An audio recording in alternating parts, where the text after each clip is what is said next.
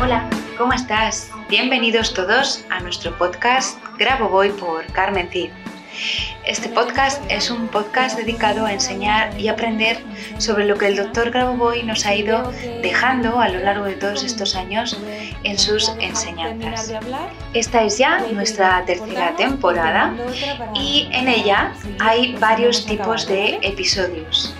Algunos serán parecidos o iguales a temporadas anteriores y otros totalmente diferente como vas a poder observar.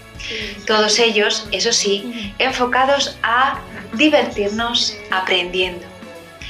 Deseando que sea de tu agrado y que te veas todos los episodios y nos escuches eh, desde el principio hasta el final de esta tercera temporada, comenzamos. Así que, allá vamos.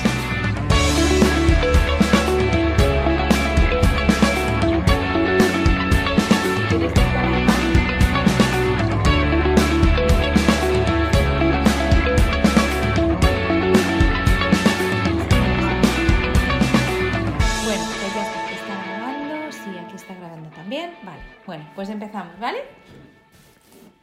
Muy bien. Vamos allá. Hola, ¿qué tal? ¿Cómo estás? Bienvenido, bienvenida un viernes más a nuestro podcast Grabo Voy por Carmen Cid. Hoy tenemos entrevista y una entrevista muy interesante y muy especial para mí con una persona que eh, conozco desde que empecé en estas cosas extrañas del mundo grabo hoy y que nos hemos ido siguiendo la pista durante todo este tiempo, desde el año 2016 que ha sido mi alumna y después mi compañera en, algunas, en, algunas, em, en algunos eventos. Y bueno, y también ahora está inmersa en un proyecto muy bonito que después nos va a contar eh, todo lo que está haciendo y, y, por qué. Y bueno, ella es Carolina, Carolina Martín Gaitán. Y nada, Carolina, cuéntanos, eh, bueno, lo que quieras contarnos de ti y cómo llegaste a este mundo tan interesante e intenso de las, del método Grabovoi, de las tecnologías Grabovoi y qué ha supuesto para ti eh, todo esto. Cuéntanos. Bueno, lo primero es saludarte a ti, darte las gracias por esta invitación y por este medio que, que pones al alcance de mucha, de mucha gente para poder conocer cosas muy interesantes, pero sobre todo muy, muy necesarias como como esto que, he aprendido a través de ti, la verdad, porque el primer contacto fue, fue a través tuyo. Así que, bueno, un saludo a todos los que vayan a escuchar en la parte del mundo que estén.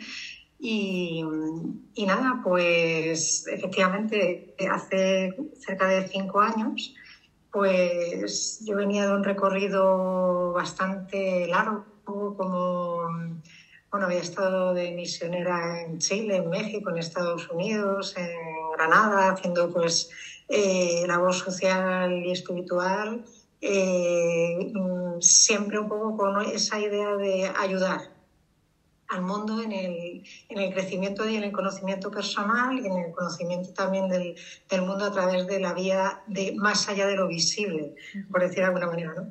Y bueno, pues las circunstancias me, me llevaron, estaba en, un momento que estaba, había vuelto a casa de mis padres, que estaba haciendo un doctorado en educación social y me quedé en medio del plan antiguo del plan hacer un máster, me metí en un máster de artes escénicas, bueno, tuve que hacer dos trabajos de investigación, una época así como muy, muy rápida, que estaba en ese momento dando, dando clases en la universidad, porque, bueno, hice magisterio y psicopedagogía, hice todo, di clases en todas partes, ¿vale? En, todo, en todos los niveles educativos y también en la, en la Facultad de Granada. Entonces, con la idea de mantenerme allí, pues eh, me vine a hacer un, terminar el doctorado a casa de mis padres un año sabático. Y entonces ahí pues eh, empezó un poco como abrírseme otra, otra visión y otra perspectiva de las cosas. Y ocurrió que a mi madre le perforaron el, duodeno en una prueba médica.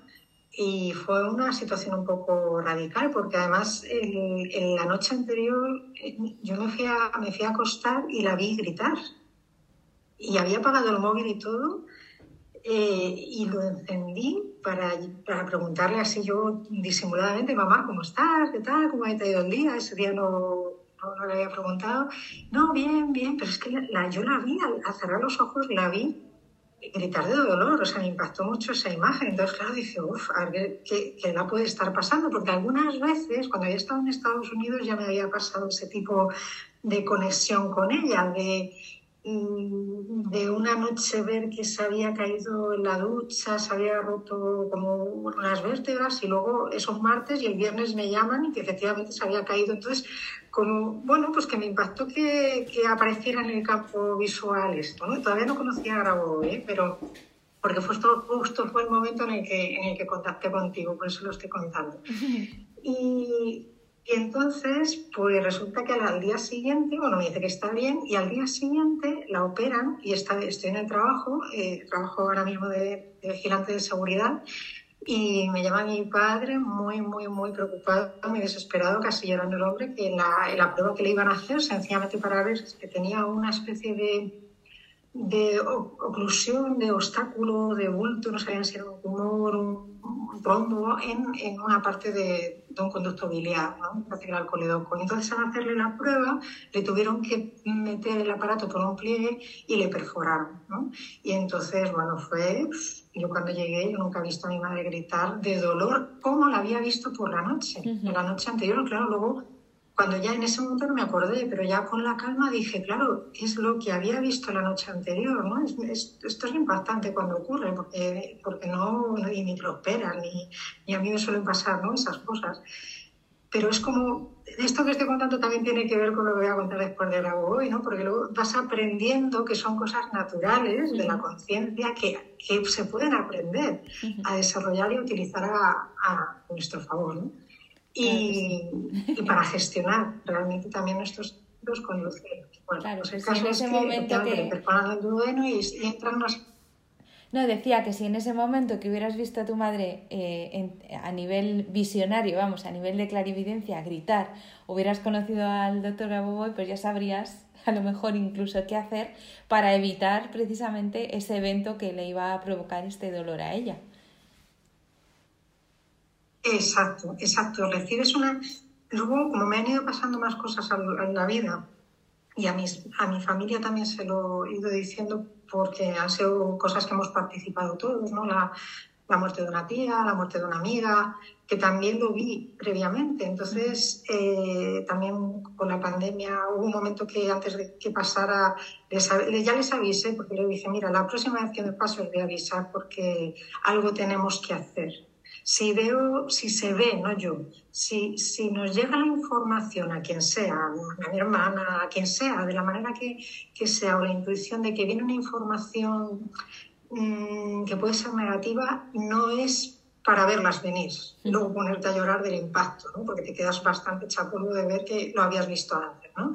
sino para, para realmente es porque se puede gestionar esa realidad. Entonces, pues bueno, pues eh, en esa dirección vamos. Bueno, pues el caso es que yo en ese momento lo vivo así, a, pelo, como en la conciencia colectiva común, ¿no? Que alucinas con la situación porque lo he visto antes, luego está ocurriendo, mi madre muerta de dolor, yo ahí apoyándola como podía, y alguien pues me habló de, me habló de, y me habló de los números de Grabo y me habló de ti. Entonces, enseguida entre, eh, te pedí una consulta, me la diste enseguida, tuvimos ahí una media hora más larga de media hora, y me, enseña, me enseñaste a cicatrizar ¿no? Yo no sé si te acuerdas exactamente del ejercicio, y con, con, una circunferencia, o sea, una esfera y con otra esfera dentro que, que tenía ondulaciones, entonces un puntito de luz que, bueno, tú si quieres ya lo explicas mejor, a, sí. pero bueno, yo lo que me acuerdo era eso, que desde la esfera luminosa de dentro íbamos corrigiendo la esfera interior que se iba poniendo eh, del mismo en la misma armonía que la otra del exterior. Y bueno, a mi madre le enseñé a visualizar. Ella, bueno, de hecho sigue los, los pilotajes de lo que voy a contar ahora, de los diarios que hacemos de la cadena de la paz, ella también los hace todos los días. Y en ese momento le dije, mamá, tú visualiza una esfera blanca plateada, que fue lo que tú me dijiste, con el 719 desintoxicación de todos los cuerpos y resolución inmediata, y ahí vamos a trabajar. Porque los médicos nos dijeron que, con la cantidad de cocinas que tenía mi madre, pues ya algo mayor, que eso se podía prolongar en el tiempo. Nos dijeron hasta casi nos podía ser hasta unos tres meses. De hecho, la persona, una persona que le pasó en paralelo a ella falleció de una peritonitis. O sea, dio la circunstancia que había habido dos casos paralelos y la otra persona fallece mi madre eh, le cuesta mucho salir de la anestesia. Cuando empieza a salir, empieza a decir, ay, ay, en el lío en el que he metido, me he metido. Y claro, si tengo la boda del el hijo de unos amigos de toda la vida. Y todo el rato, ay, la boda. Y ay, la boda, ay, la boda. Antes ahora se puso que el médico le dijo, señora, usted va a ir a la boda bajo juez porque usted, si quiere, se va. Pero de aquí no se va a poder ir en una semana, que la boda la tiene el viernes. Y esto era, pues, ha sido el jueves anterior, una cosa así, muy, muy poquitos días. Bueno, pues el caso es que yo me pongo a hacer eh, estas visualizaciones, eh, pues no sé, yo lo entendí bien y tal, y me puse a hacer lo que podía y sentía realmente que a ver, hay un momento en el que yo creo que captas que es verdad que la, que la relación con la, con la información es asequible a tu conciencia. Es decir, lo que tú estás haciendo en tu conciencia no es una imaginación, sino que realmente estás tocando la materia. Entonces yo con esa sensación me fui fiando. ¿No? Era como una es, una, es que es eso, es una sensación que tienes en el cuerpo, no es un ejercicio solo de imaginación, que a mí, de hecho al principio cuando empezamos las clases a mí me costaba una barbaridad ver las esferas. Yo decía, se me hacían los tres minutos que decías al menos o los 15 minutos al principio se me hacían a veces pesados porque me costaba, pero, pero a través de la sensación del cuerpo eh, es como que sientes que conectas con ese tejido y entonces lo mezclas con, con esa imagen y es como que te da las herramientas para manipular el tejido. Entonces, pues yo sentía que iba pasando algo y mi madre le había encantado el tema de la esfera, ¿no? La esfera con los números y dice, no, si yo me bajo a que me, me hagan una prueba y yo me llevo mi esfera, me subo y me llevo mi esfera y toda la esfera, Entonces empezaron a pasar los días, muy poquitos, y entonces venía el médico, miraba los análisis, nos miraba muy sorprendidos y, y como diciendo que la cosa iba muy bien. Pues bueno, el caso es que al final mi madre apareció en la boda. no me acuerdo. No porque se diera ya de alta, sino porque le dieron el alta. O sea, le dieron el alta en los, en los tres y de hecho los amigos que vinieron a verla, que la vieron como un trapo, bueno, es que de verdad parecía una, una moribunda la pobrecita mía. Su hermana misma, es que decíamos, qué mía, o sea, pero vamos a ver, y de repente la ven entrar por la iglesia, que no sabían nada, que le habían dado el alta porque nos habían callado, decían, no sabíamos si era una aparición, porque es que era imposible haberla visto en, ese estado, haberla aparecido en la iglesia. O sea, el primer instante fue como decir, eso ya se ha muerto. Y, está viniendo. resucitada, que por cierto, esto, esto, luego es otro tema también para hablar con lo de Grabo. Sí, sí, sí, sí, eso es otro tema también. Efectivamente, otro tema. Pues ahí estaba ya, en todo ese, momento estaba todo, todo condensado, ¿no? De lo, que, de lo que iba a ser mi, mi, recorrido en Grabovoi, ¿no? Y porque esto fue lo primero. Sí, porque eso fue tu empezar, eso fue tu comenzar. a mi madre ya le, ya le pregunté, mamá, ¿y tú qué sensación tienes de lo que ha pasado? Mamá, me acuerdo, me acuerdo que le hice una foto allí en el, apoyada en el sofá de casa, ya allí puesta, toda recompuesta y bien. Lo que no fue fue al banquete, ¿eh? ya eso, a eso no llegó, fue a la misa y se fue para casa. Bueno, pero algo es algo. Bastante. Ya ves. Bastante, está para morirse, a estar de fiesta, ya ves, en tres o cuatro días. Y ya te digo, más con la cara de sorpresa de los médicos. Pues yo me acuerdo de la sensación que era como que miraba la analítica, la miraba a ella, lo miraba a nosotros diciendo, ¿qué han hecho? ¿Qué capacidad de regeneración estamos? Sí, sí, sí. Y, luego además es que las pruebas posteriores que le hicieron no había ya nada en el coleojo. Ya no había ni bulto, ni, ni lo posible tumor, ni coágulo, ni nada. Estaba, estaba bien estaba bien y de hecho eh, a veces le han, le han dado una cosilla porque el hígado siempre lo tiene sensible y tal y, siempre le han aconsejado pues eso hay que mirarlo más, hay que meterse o hay que abrir, y ella dice no se toca, no se toca, y ahí sigue con ello, pues hace, hace ya va hace seis años o así, sí, sí, sí. Es que pues el caso es que esa tecnología que te, que te enseñé en, esas, en esa eh, primera consulta, que además era como de urgencia, porque me dijiste que está fatal mi madre, pues eh, es, una, es una de las que enseñamos en el curso de regeneración de órganos, que es para la regeneración de tejido, regeneración de la piel y además es muy... Además de que da muy buen resultado, es muy, es muy bonita y muy agradable de hacer porque es como muy visual, ¿no? A mí me gusta bastante. Así que nada. Y por eso también yo creo que no solamente regeneró esa parte, sino que, claro, regeneró todo el tejido que causó aquel, aquel problema. Es decir, toda la parte del coledoco, eh, toda el, el, el, tumor o el bulto que tuviera o lo que fuera, el quiste o lo que fuera, también se, se, se solucionó, claro, evidentemente. Porque se soluciona todo, también la causa. Entonces, bueno, pues me alegro mucho. Bueno, yo esta historia ya la sabía, pero, pero bueno, que la verdad que contaba así como lo estás contando y después de los años, la verdad que tiene su, tiene su gracia. Y bueno, ¿y después qué? ¿Qué pasó después con, con Grabovoi? A partir de ahí... No, que eso que le pregunté... Una pasión. no, solo decir que le... Solo decir que le pregunté a ella, mamá, ¿tú qué crees que ha pasado? Y ella me decía los números. Ah, sí, o sea que ya era muy consciente de lo que había hecho.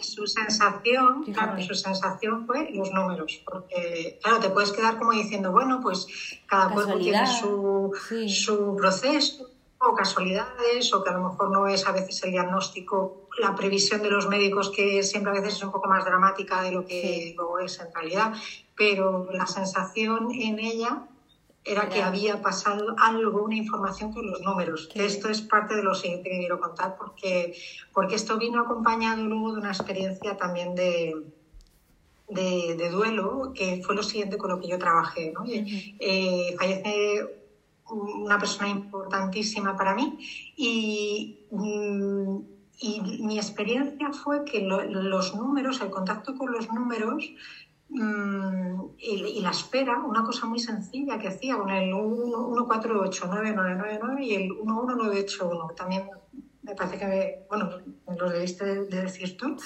Con la esfera blanca plateada, yo me acuerdo que yo pasaba el día como si fuera el mito de Sísifo, que bueno, vas como saliendo, saliendo, buscando como, como integrar esa experiencia de duelo tan fuerte. Y llega al final del día, parece que algo has conseguido, te metes a dormir y a la mañana siguiente es una bofetada de realidad porque además soñaba muchas veces con la persona que estaba viva. Entonces, claro, en el momento del despertar era como un zasca que parecía que tenía que volver a empezar desde cero porque la tristeza era, era muy, muy, muy, muy densa, muy real, muy profunda. Yo miraba a la gente reírse y decía, ¿qué se ríe la gente? Sí, o sea, era como una cosa así. Por suerte o por desgracia conozco esa, esa sensación de también haberlo vivido con una persona muy querida y, y es, es, exactamente como dices, o sea, es, es que es como cada, cada, día empezar de cero otra vez con el mismo dolor que según abre los ojos es un, es un dolor que te abre en canal y otra vez empezar y se va atenuando, se va atenuando a lo largo del día y cuando ya te vas a dormir estás un poco mejor y vuelves a despertar y estoy segura que cualquier persona que haya pasado por un duelo sabe de lo que estamos, de lo que estamos hablando, porque es, es así, es un poco como hasta que, hasta que aquel dolor se, se, diluye un poco, cuesta un mundo salir de ahí, pero, pero se sale. Mm, sí. Sí, sí, sí, ¿no? y además de hecho para mí fue muy evidente, aparte de lo de mi madre, o sea, fueron como dos experiencias que me certificaron que esto no era un cuento ni era una sugestión y que era más algo más allá de lo que yo ya conocía, porque yo venía, aparte de haber hecho el recorrido este que te he contado académico y espiritual previo, luego yo estuve haciendo eh, me, que sí método, me certifiqué en el método Yuen, barrio magnético, eh, grafoterapia, método Feldenkrais, eh, sanación por arquetipos, el, la, la visión extraocular, sí, el veo, eso, te iba a preguntar. A ver, con los ojos cerrados. Sí, yo me, sí, me acuerdo que... Los niños, ¿no? sí, con, con cuatro antifaces. Sí, sí, sí. Esto a mí me, me, haya, y, me, lo... Y mil cosas, eh, no, que digo que me lo, me lo... Hablaste tú la primera vez de este método, el, el, de la visión extraocular, y luego lo he, lo he, mirado más veces y más gente me ha hablado de ello y es, es realmente impresionante cómo se puede llegar, o sea, cómo existe esa visión extraocular, o sea, cómo puedes ver más allá de lo que tus ojos ven, o sea, es increíble. O sea, bueno, no es increíble, es que, es que nos parece increíble porque no lo practicamos, pero es que es una, es una cualidad que tenemos, o sea, lo podemos hacer. Sigue, sigue. Sí, sí, sí, la visión remota y tal. Y bueno, pues eso yo se lo enseñaba a niños, venía, venían ahí. De hecho, cuando te conocí yo estaba, estaba practicando eso, eh, fosfenismo, sanación por arquetipos, o sea, llevaba como eh, la cromoterapia, llevaba como un recorrido de 10 años allí de mucha, mucha intensidad en ese sentido. Que, eh, bueno, y luego más con todo el tema del duelo, la cantidad de cosas que hice también al respecto. Incluso tuve entrevistas con Marilyn Rosner, con videntes, con... Bueno, me moví y tuve contacto con mucha gente muy, muy interesante. ¿Qué ocurre cuando yo toco los números de Grabovoi? Que eh, quiero aclarar que son secuencias numéricas, no son códigos. ¿vale? ¿Por qué? Porque ahí el, el sistema no tiene que decodificar una información que está oculta y que tu sistema tiene como que desvelar porque ha habido un proceso como de ocultamiento de algo, ¿no? La información es científica, matemática, tecnológica y el alma, la conciencia lo puede percibir de manera directa. Es un conocimiento muy limpio. De hecho, que lo que te pones en contacto contigo. O sea, yo no había tenido, y mira que había hecho cosas. ¿eh?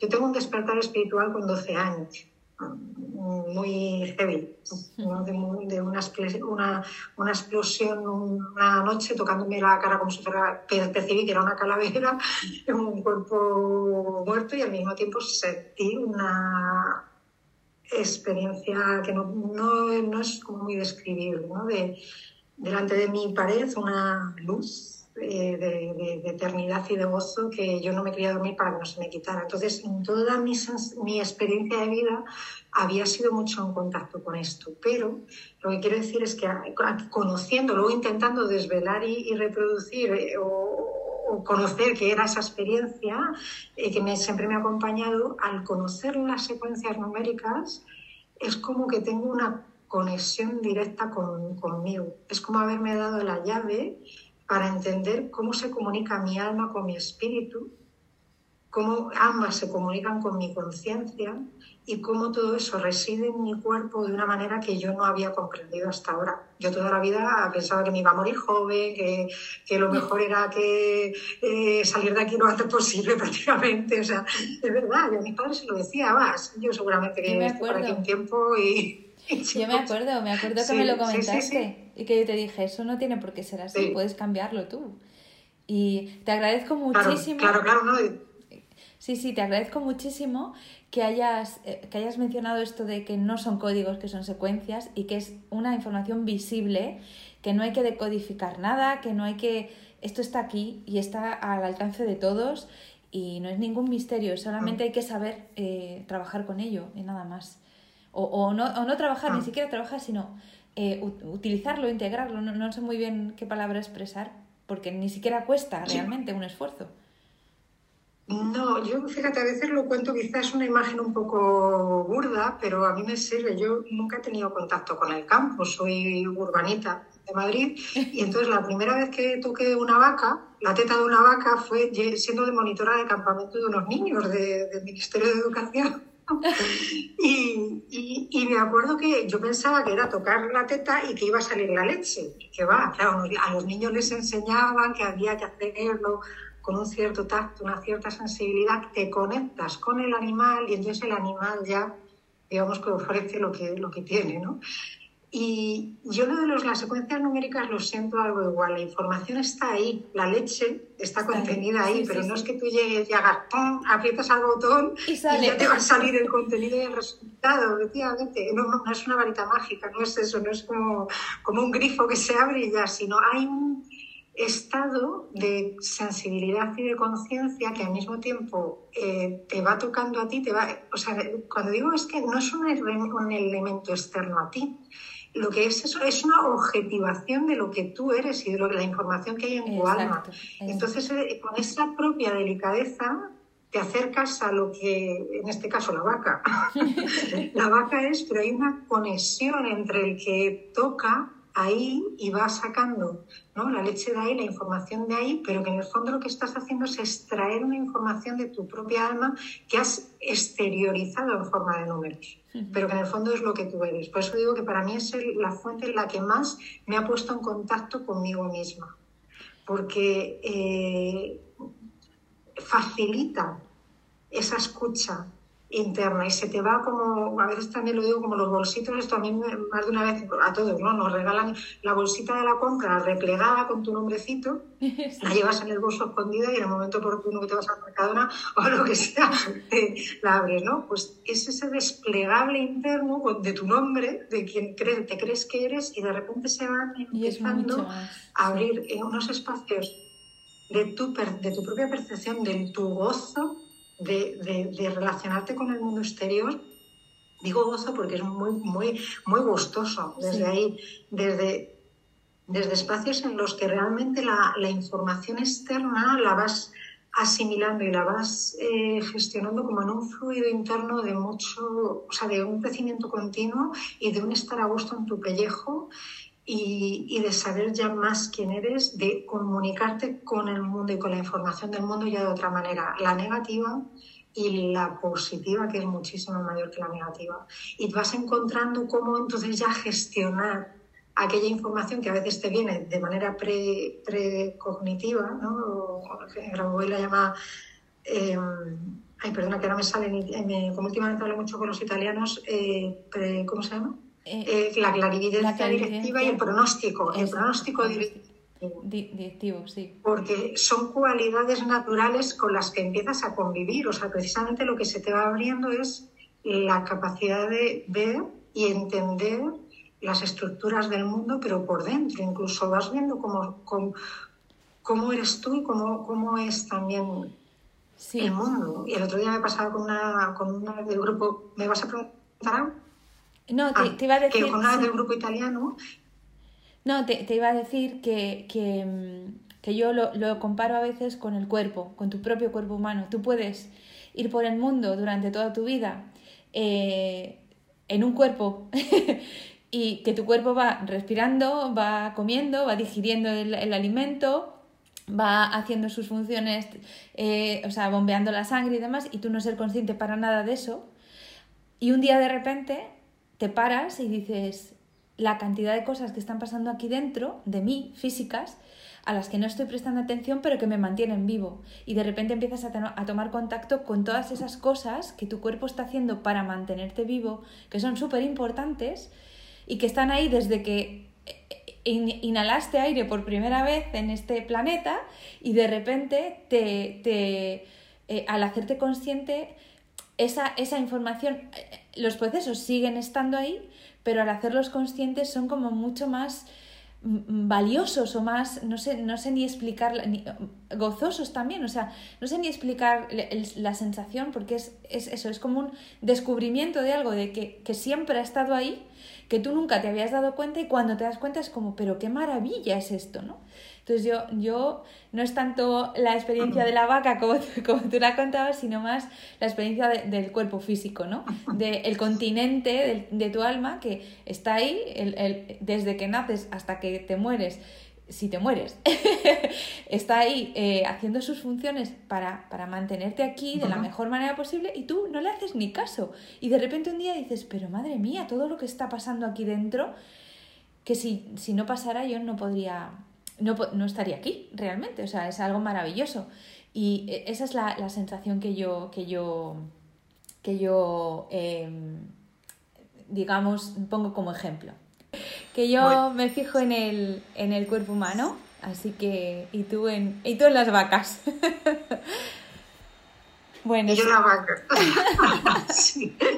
Esto tiene, tiene mucho de simplicidad y de, y de realmente de relación con la naturaleza tal y como, y como es. Y a través de la observación de ella eh, podemos entrar a, a unos niveles de percepción muy, muy interesantes. Se me había olvidado decir antes que, eh, que me, había, me habría gustado empezar toda esta conversación sugiriendo que independientemente de lo que digamos o no, porque, porque hay veces que las palabras se quedan muy cortas para, para hablar de todo, de todo esto, que pudiéramos haber hecho esta conversación con la atención puesta en los pies, que esto es una tecnología que también aprendí contigo, aunque se hace a las 10 de la noche, que es precisamente para, para ampliar la, la, clarividencia.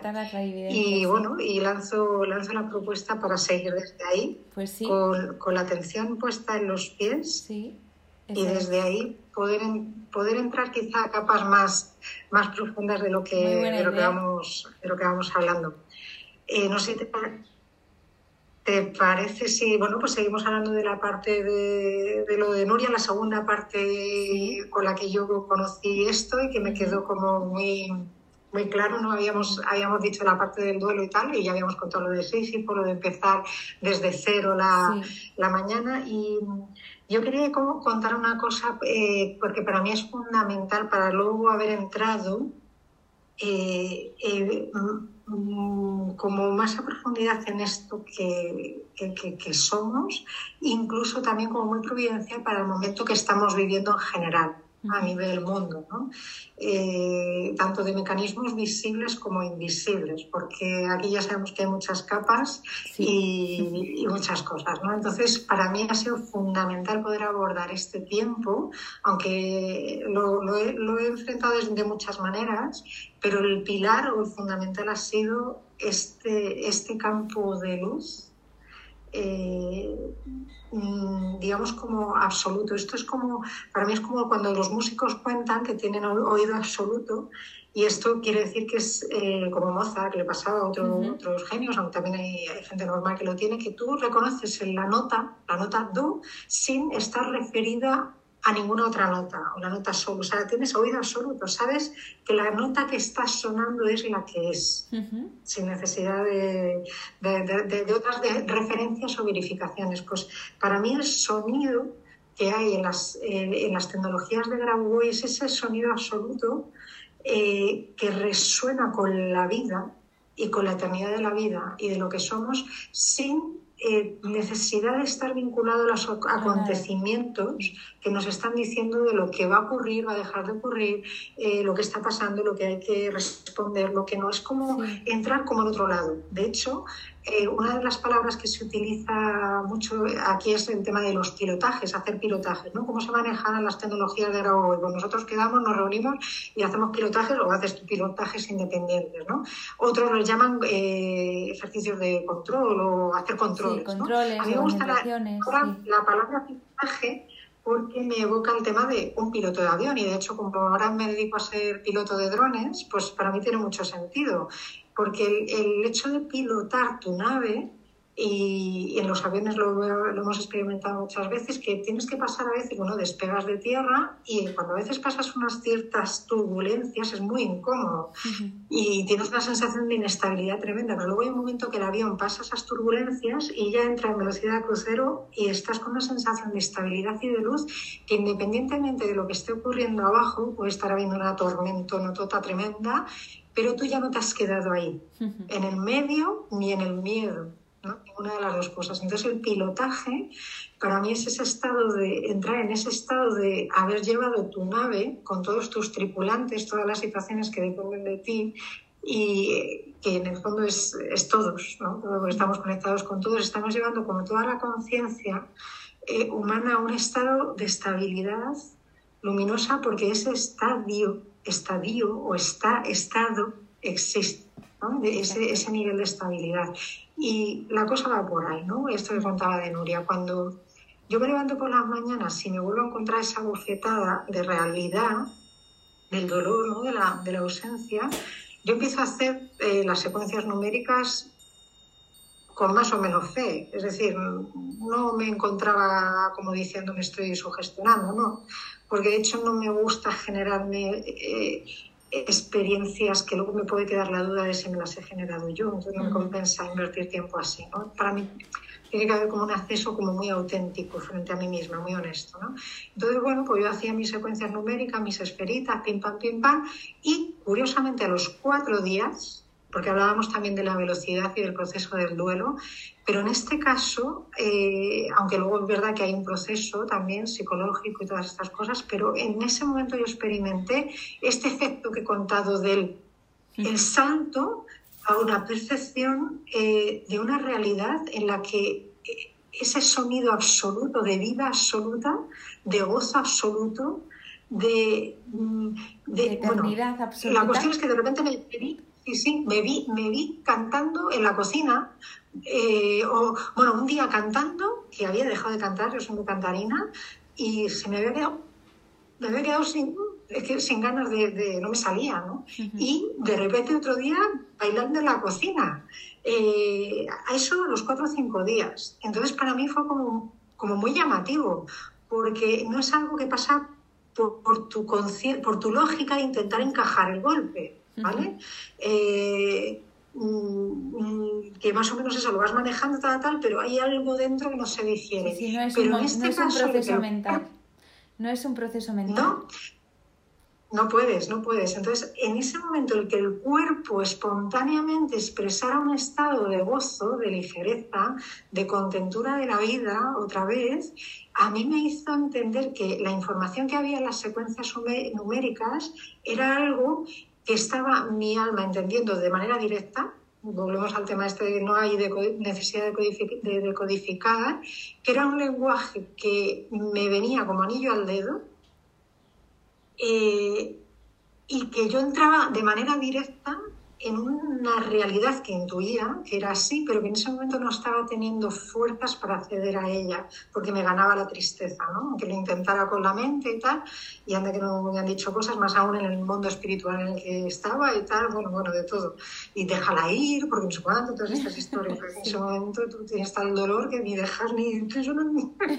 en fin, el caso es que eh, eh, la cosa es la experiencia que se te da directa sin tener que hacer además un, como un esfuerzo titánico interno, es como muy natural.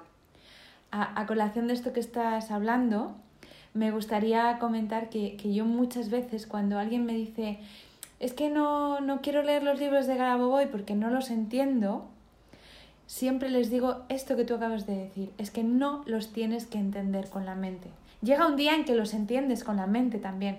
Pero cuando tú lees por primera vez uno de los libros de Grabovoi, esa información va directa a tu alma y tu alma salta de alegría porque de repente ah. empieza a recolocar ahí un montón de información que necesitaba, que estaba hambrienta de esa, de esa, estaba famélica de esa, de esa información y de repente tú se la das como si fuera un vaso de agua en medio del desierto y empieza a disfrutar y a decir, esto es.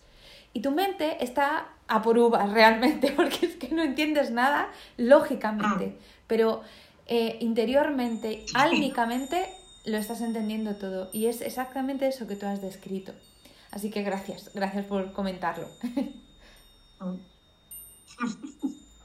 Pues sí, sí, te agradezco el, el, feedback, el comentario también, porque es verdad con respecto a los textos. Y que hay un momento en el que la mente sin querer se unifica con la, con la comprensión de la experiencia del cuerpo. Es decir, la sensación de integración y de distinción de los elementos de la personalidad y al mismo tiempo de unificación como en un todo. O sea, es una cosa que ocurre curiosamente, y entonces se amplifica. Bueno, yo que toda la vida me han dicho, es que eres muy mental, es que eres no sé cuánto, por otro lado, es que eres muy pasional. Otro, digo, según quien te mirara, te decía, te decía una cosa, lo que eres que eres demasiado, demasiado, no sé cuánto. El caso es que nunca, nunca adaptada a ninguna parte, ¿no? Eh, el, el, tema, yo siempre cuento que mi cuento favorito era el del patito feo, ¿no? Porque como, como el mío. no terminar de estar en Nunca estaba en ningún sitio. Sí, sí, de verdad. Pues esta es la experiencia del cisne, de encontrarte por fin en que todas tus potencias están perfectas y que además es la llave para encontrar una resonancia y una coherencia interna. Total. Eh, en el que la mente entra en, el, en la emoción eh, y en el cuerpo eh, con una profundidad espiritual de alma, una resonancia que suena como una melodía lejana, como una sinfonía, como que estás percibiendo como si el universo estuviera dentro de ti. Y, es al mismo tiempo tan natural, no estás haciendo una experiencia espiritual un poco egoica, que iluminación, no sé qué, no, al mismo tiempo te das cuenta de qué valor tiene ser humano qué valor tiene ser humano y habitar en un cuerpo físico, que aquí es quizá lo, otro que hemos un poco tocado antes de Sorlayo. Yo que siempre había pensado, pues había leído mucha mística, y, siempre me había identificado con, con, esto, ¿no? Con que estábamos de paso, con, bueno, pues que esto es una, una universidad, has elegido estar aquí, has estas experiencias. Bueno, tanto de unas corrientes como de otras siempre se alimenta esta, esta, esta comprensión del cuerpo como algo transitorio. Y mi descubrimiento ha sido, eh, además esta ha sido una conversión interna que yo jamás pensé que se iba, a pasar en mí, es que, vamos, que no, que no.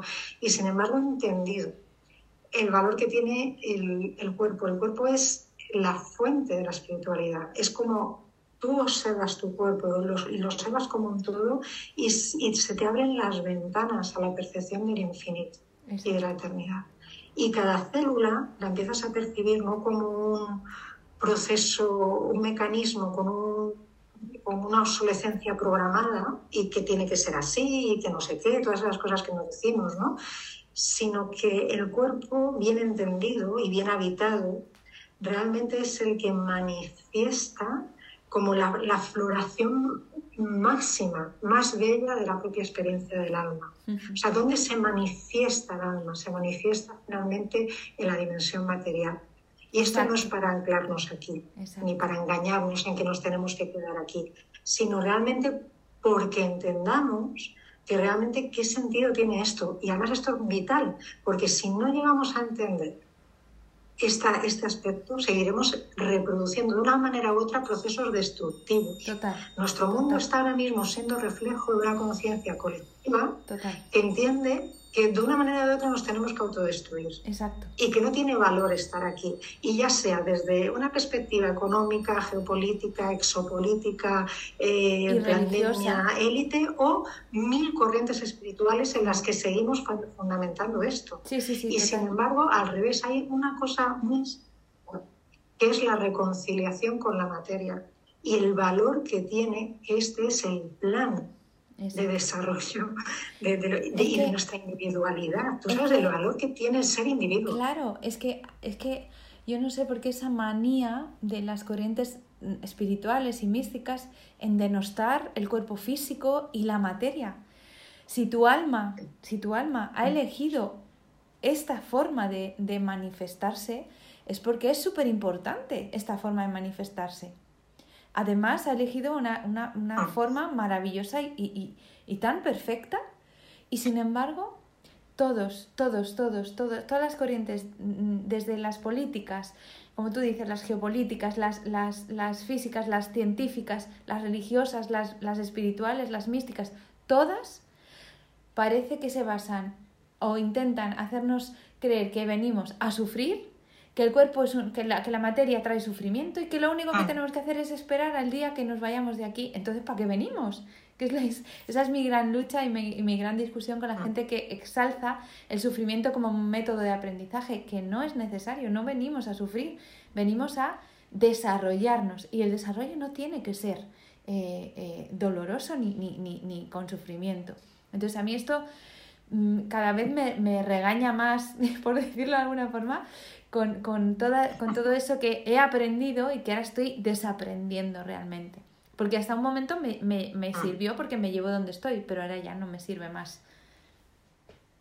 Mm, sí, sí, sí, un poco me pasa igual. Yo con esto del, del tema del sufrimiento lo comparo siempre con el tema de la, del invento de la lavadora. Eh, lavar, lavábamos antes y después, ahora con lavadora y antes a mano en el río con mucho más esfuerzo y tal, y el resultado era el mismo, que teníamos la ropa limpia, ¿no? Ahora utilizamos una tecnología, que es la lavadora. El uso de esa tecnología me ha quitado esfuerzo, pero ¿qué ocurre? Que me deja tiempo y energía para otras cosas más, más creativas, para ir más, más lejos. Para mí es lo mismo que el tema del sufrimiento. En la medida que el ser humano crea, siga pensando que crecer, que en este caso sería tener la ropa limpia, ¿no? Eh, crecer, desarrollarse, supone ese tipo de esfuerzo de irse al río a, ¿no? a pelearme con la... Vale, bien, pero voy a estar invirtiendo una energía que en un estado evolutivo superior me lo puede hacer la lavadora. Exacto. Y tengo energía disponible sin tanto sufrimiento, sin tanto esfuerzo para crear otras situaciones eh, de desarrollo, de, de, pues eso, lo que conocemos que es la revolución industrial, ¿no? Exacto. Pues eh, es que es tal cual, si seguimos pensando y, haciendo y pensando que lo, lo, más natural es seguir sufriendo, que lo más natural es seguir lavando la ropa en el río, pues no nos abrimos a que hay estados de evolutivos de conciencia en el que ese esfuerzo ya no es tan pertinente. Igual pasa con la enfermedad, la muerte y la muerte. O sea, sufrimiento, enfermedad y muerte son el mismo mecanismo en ese sentido. Que para, para, seguir aprendiendo y evolucionando necesitamos esos procesos. Pues eh, mm, yo ya he entendido que no es así. Yo también. Que el cuerpo ya y el alma ya están entrando en un proceso evolutivo en el que todo esto ya puede ser continuo. Eh, em, no tenemos que invertir tanto en reconvertir la materia para venir, para no para toda esta historia. Eh, y lo que, es, lo que se nos llama es, o estamos en un punto, o que evolucionamos realmente o involucionamos. Total. O sea, la conciencia colectiva hace el clic para darse cuenta o seguimos en un proceso destructivo que nos está realmente amenazando la vida tal y como la conocemos. Ya sea por, bueno, por amenazas nucleares, amenazas biológicas, amenazas de la inteligencia artificial malentendida, amenazas de, de que la misma Tierra y los meteoritos y todo eso, o sea, cualquier cosa que genere procesos destructivos. Si entendemos que lo que tenemos es que vivir en un estado mucho más armónico con la materia generaremos un, estado evolutivo maduro, natural. Yo me acuerdo, una, casi no veo la tele desde que tenía 15 años. Y, y me acuerdo una, un anuncio de la tele que venía, que, que sabía una, una, sociedad que de repente veía un coche accidentado y se espantaba como diciendo, wow, hubo una época que había accidentes de coche, era una sociedad evolucionada en la que eso no ocurría. Pues para mí es algo así, ¿no? Que tiene que llegar un momento en el que ya lo que parece ahora normal, que es tanta metedura de pata y, y tanta torpeza general para solucionar la vida, ya nos parezca como inusual. Exacto. Ya lo normal ya sea la afinación, la armonía, la madurez para resolver los conflictos. Ay, la madurez. la, capacidad de solucionar la capacidad de solucionar nuestras enfermedades, nuestro cuerpo físico, de regenerar nuestros dientes. El otro día la, tengo una, una, amiga que, por cierto, también la conozco a través de Grabo, que es dentista, que el otro día mirábamos una fisura que yo tengo en una muela y mirábamos las de la radiografía un poco alucinadas porque la fisura ya no estaba. Fíjate. Hombre, pues es que también se puede regenerar el tejido y los dientes. Que ¿Te acuerdas cuando ya hacíamos el curso de regeneración? Tal, que a mí eso me parecía como lejanísimo. Que me acuerdo que hice la broma de decir, bueno, yo primero empiezo por la resurrección y ya luego haré lo de los dientes. porque me parecía que resucitar a alguien. Pues mira, pues ya hasta he vivido eso, porque en el momento que empiezas a estar como en esa resonancia, hasta tu tejido, bueno, también me ha pasado con un pecho. Eh, eh, no hace mucho, también de repente una doctora tocarme un bulto, decir, ah, te tienes que revisar no sé qué, no sé cuánto, yo hacer mis cositas, ordenarme, y me decía luego, pues porque, porque yo misma lo vi. Eso, eso a mí también me ha pasado. no, no estaba yo misma eso a mí también me, me di cuenta cuando había pasado, eh, una mañana. Sí, sí, sí, sí. sí, Entonces, ¿es posible? Sí. ¿Es, ¿Es, posible estar en armonía? Sí. ¿Es posible eh, eh, no morir? Sí. Sí, porque quizá ya no es necesario. Claro, me, me he reído con lo de la madurez porque sin ánimo de nada, ¿vale? Muchas veces observo, observo al, al, mundo, o sea, yo soy muy solitaria, suelo ser solitaria, entonces muchas veces yo simplemente me voy a tomar un café y me pongo a observar a la gente a mi alrededor, observo también lo que está pasando en el mundo en general o, las, o la forma en que se relacionan de repente las familias o los hijos con los padres, ¿no?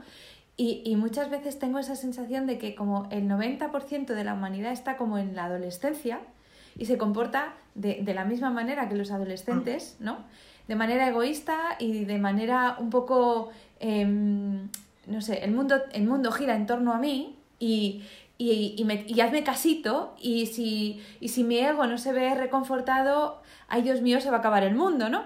Entonces, todo esto a mí no me parece, no me parece infantil, me parece inmaduro, ¿no? Esta, esta, este comportamiento que veo en la mayoría de las personas o de, la, o de los seres humanos en, en, general, ¿no? Y es que me, me, da la risa porque pienso, es que estamos jugando a un juego de adultos desde, o sea, siendo adolescentes todavía, ¿no? Entonces tenemos que, para mí tenemos todavía que pasar ese periodo de madurez y llegar a la adultez en, en general el ser humano, ¿no?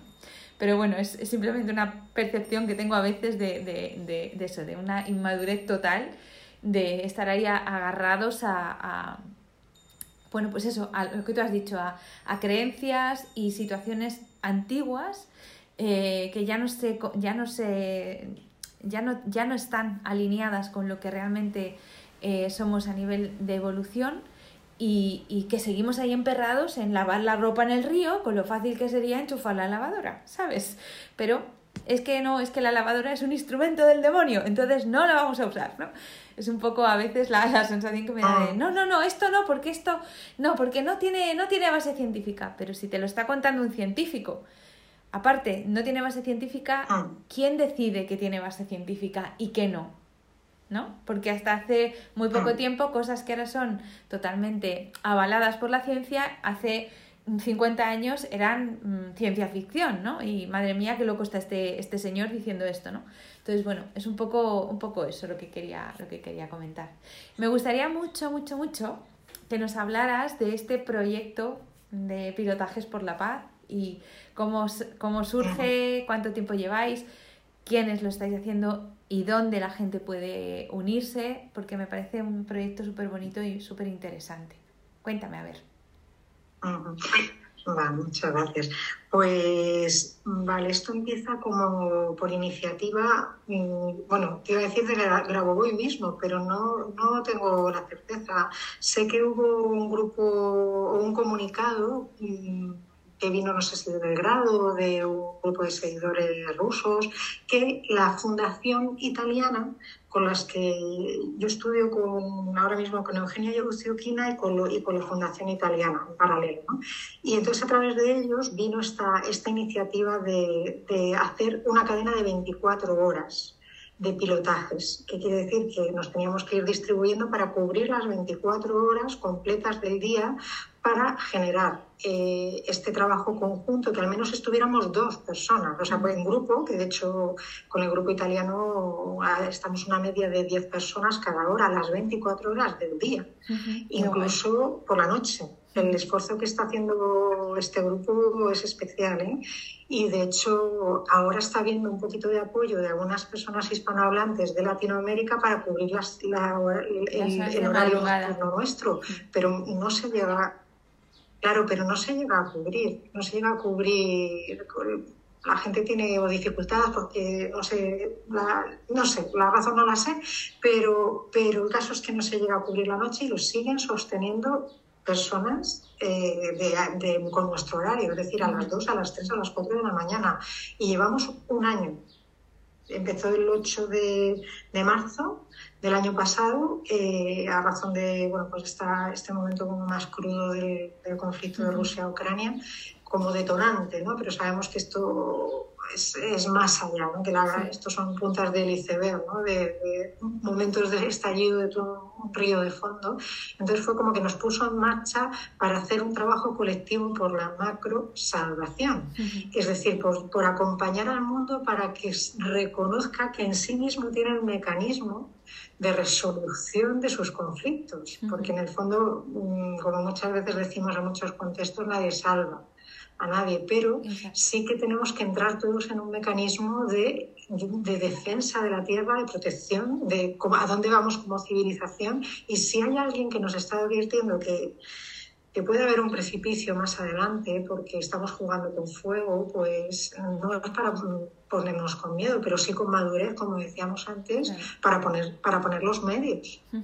Eh, y responsabilizarnos de, la tierra que estamos creando y de, las circunstancias peligrosas que estamos creando. Entonces, eh, es muy bonito, al menos para mí la experiencia está siendo fundamental. Dentro del conocimiento mm, o de mi acercamiento a las enseñanzas de Grabovoi, está siendo un salto cualitativo, porque el hecho de ponerme yo sí que había dado clasecillas, ¿vale? O hacía lo de los talleres de vez en cuando, o sea, me había puesto en disposición de compartir a otros, a eso me refiero, ¿no?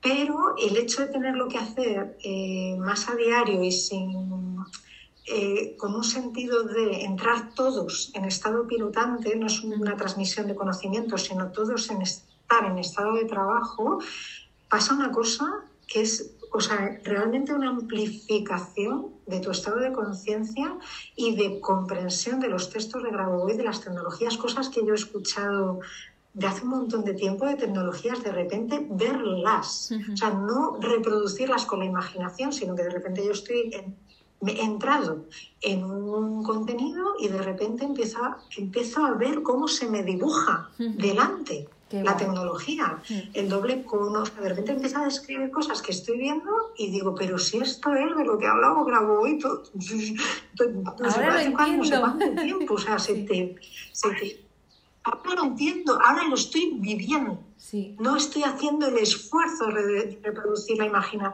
con la imaginación la tecnología. Ahora me doy cuenta que es una estructura interna que tenemos en estado de desarrollo y de control de la realidad, de interacción con los eventos, de tal manera que sí puedes gestionar la realidad y que eso tiene una forma. Y esa forma de repente la estás, la estás viendo porque te has colocado en esas coordenadas y dices, ostras, y encima te estás conociendo a ti. O sea, de repente, claro, te ves, ves ves la belleza de tu propia percepción. O sea, dices, y de, bueno, es que pasan muchas cosas y además es que no se acaba. Llevo un año y yo hago martes, miércoles y jueves por la mañana en la cadena italiana y por la tarde en la española una hora.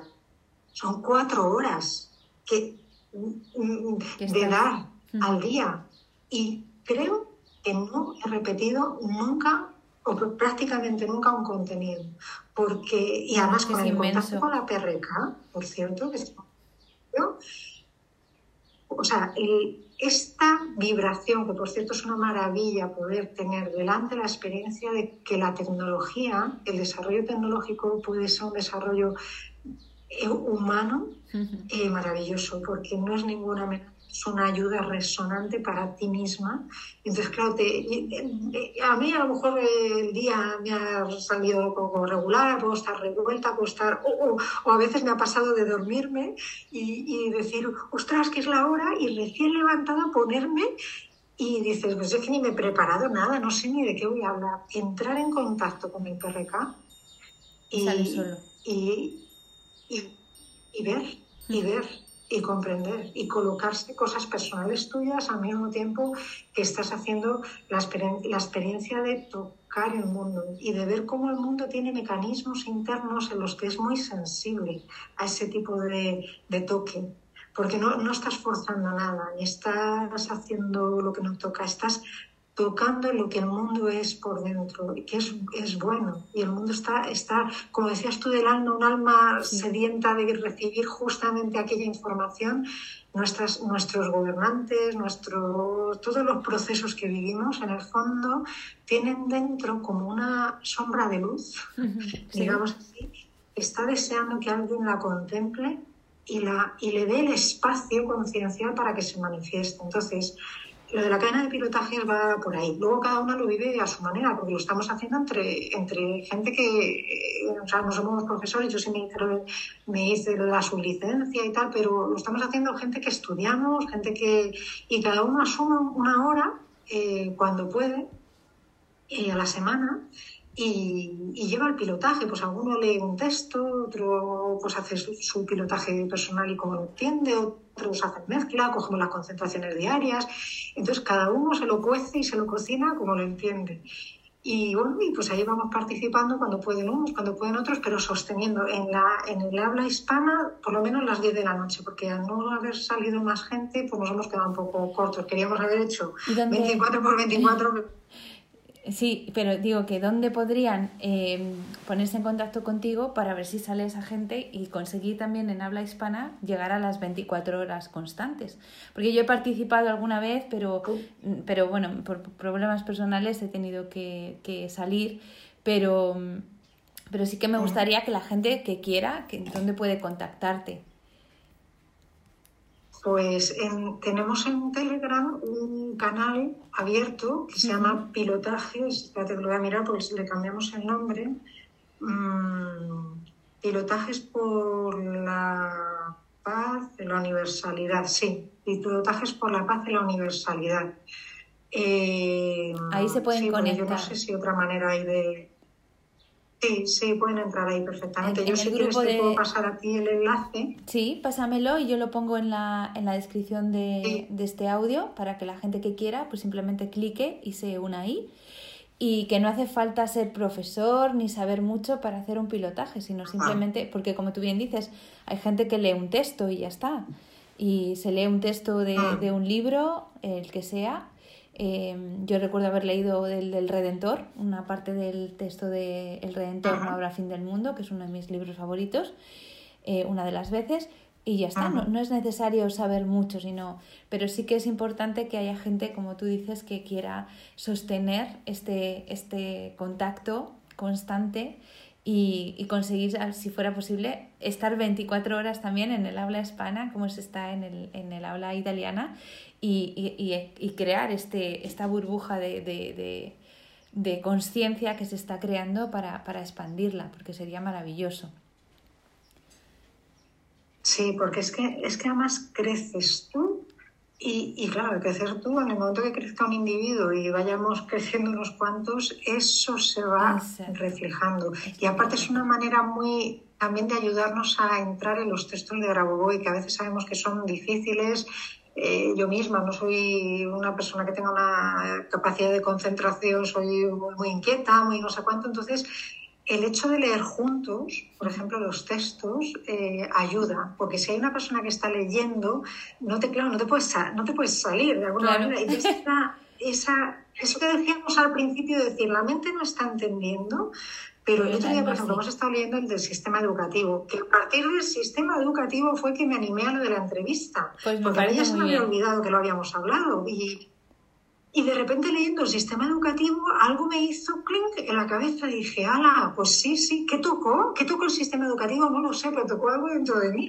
Entonces, eh, otras veces hemos estado con, con el de la resurrección, ahora estamos con Jairúculus, y claro, te, eh, sientes como una vibración profunda en el alma que sabes que algo se te está estructurando, entonces facilita, facilita también el trabajo y el, y el aprendizaje y el acercamiento a esta fuente que, que, no sé, que es que está claro que es muy bien. Es como una, auto, una autovía, una autovía sin peajes. Bueno, ya llevamos un buen rato, así que vamos a acabar. Solo mm, Solo si quieres decir algo, comentar algo para ir terminando estos, estos minutos que nos quedan, algo que quieras comentar, eh, animar a la gente a que se une a, a, que se une a la cadena de pilotajes, lo que tú quieras.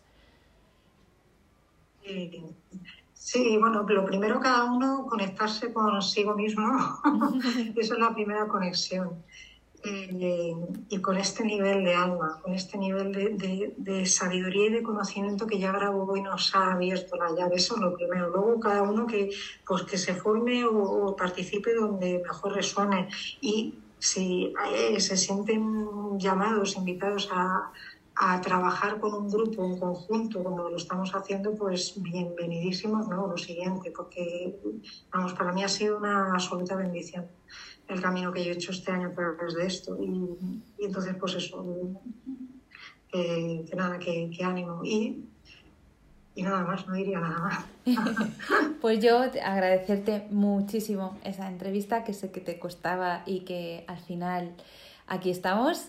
Te agradezco muchísimo la charla, me ha encantado recordar los inicios cuando nos conocimos y y todo y ver, o sea, realmente desde como casi en un espejo los aprendizajes y la, la evolución, que también ha sido mm. muy parecida a la mía. Mm. Y, y, bueno, pues nada, que encantada, que cuando mm. quieras contar más cosas, aquí me tienes. Y, y, a nuestro podcast y nada, y que bueno, agradecer también a los que nos están escuchando, que sigan aquí aprendiendo y bueno, en el, en, aquí en la descripción de este, de este podcast vais a tener eh, el enlace de ese canal que me gustaría que todo el que quisiera que se uniera para ayudar a sostener esa cadena de pilotajes por la paz que creo que es muy importante en estos momentos. Así que nada, sin más, me despido.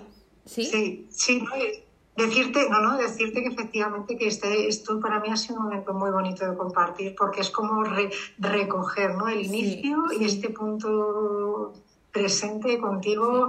Me ha parecido precioso, Carmen, así que te mando un abrazo enorme y gracias por toda tu labor, que, está haciendo un trabajo que se nota ¿no? en España de, y en Latinoamérica de, preparar y de abrir el camino a, esto que no es tan fácil a veces de acceder a ello. Está, está costando un poco. Esa, esa, esa labor.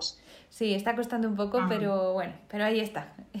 ya da sus frutos. Así que gracias, muchas gracias. Y nada, nos vemos eh, de aquí a unos años a ver qué tal, qué tal hemos evolucionado.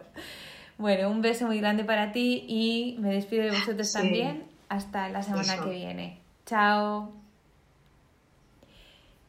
Bueno, queda, quedan tres minutos a que se volviera a cortar. Madre mía, lo que charramos las dos juntas. bueno, guapa. Sí, eso pensaba, digo, esta entrevista no sé si...